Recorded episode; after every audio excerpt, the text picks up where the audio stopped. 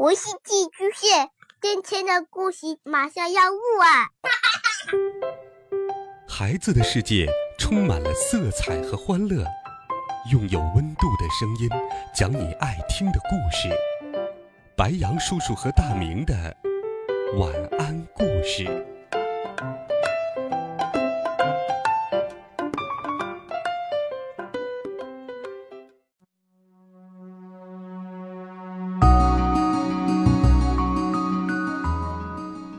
孩子们，晚上好！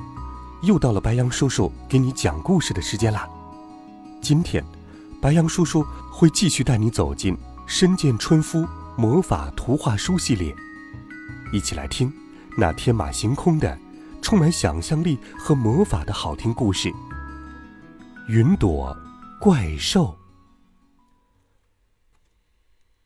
天那边，出现了一个云朵怪兽。云朵怪兽最喜欢吃小孩儿。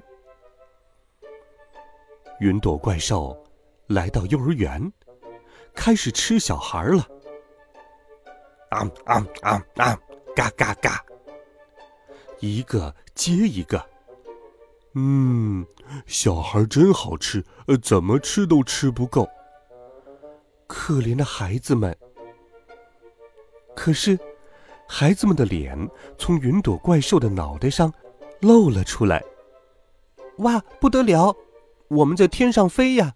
是的，是的。好了，我带你们去天空旅行吧。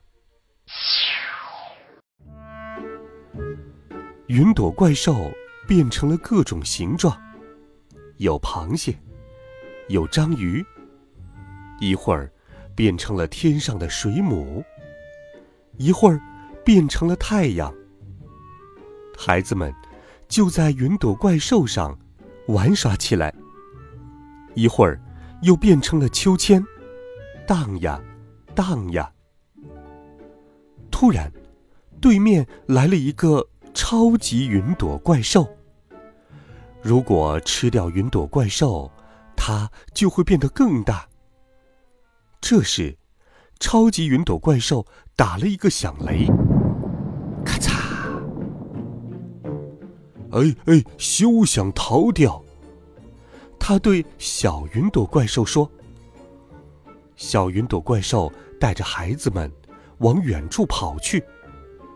可是，它个子小，飞得慢。完了完了，要被吃掉了！孩子们都着急的喊道。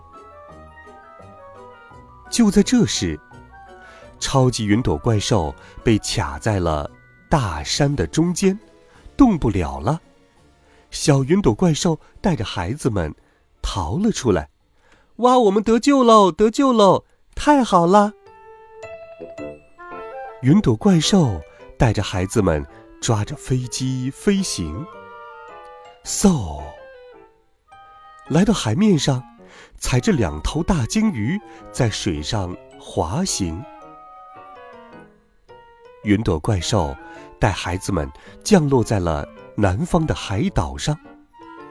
孩子们有的坐在象龟的背上，有的揪着鬣蜥的尾巴玩儿，还可以吃树上结的好吃的果子。到了晚上，云朵怪兽变成了旅馆。孩子们安心的睡在云朵床上。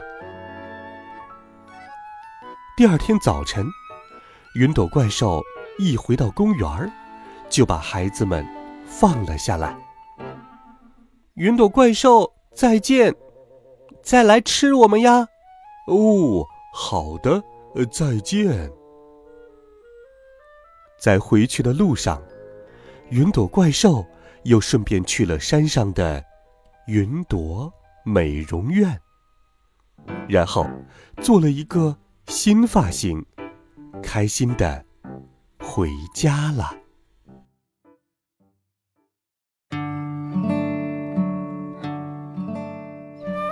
好了，孩子们，一个非常有趣的故事。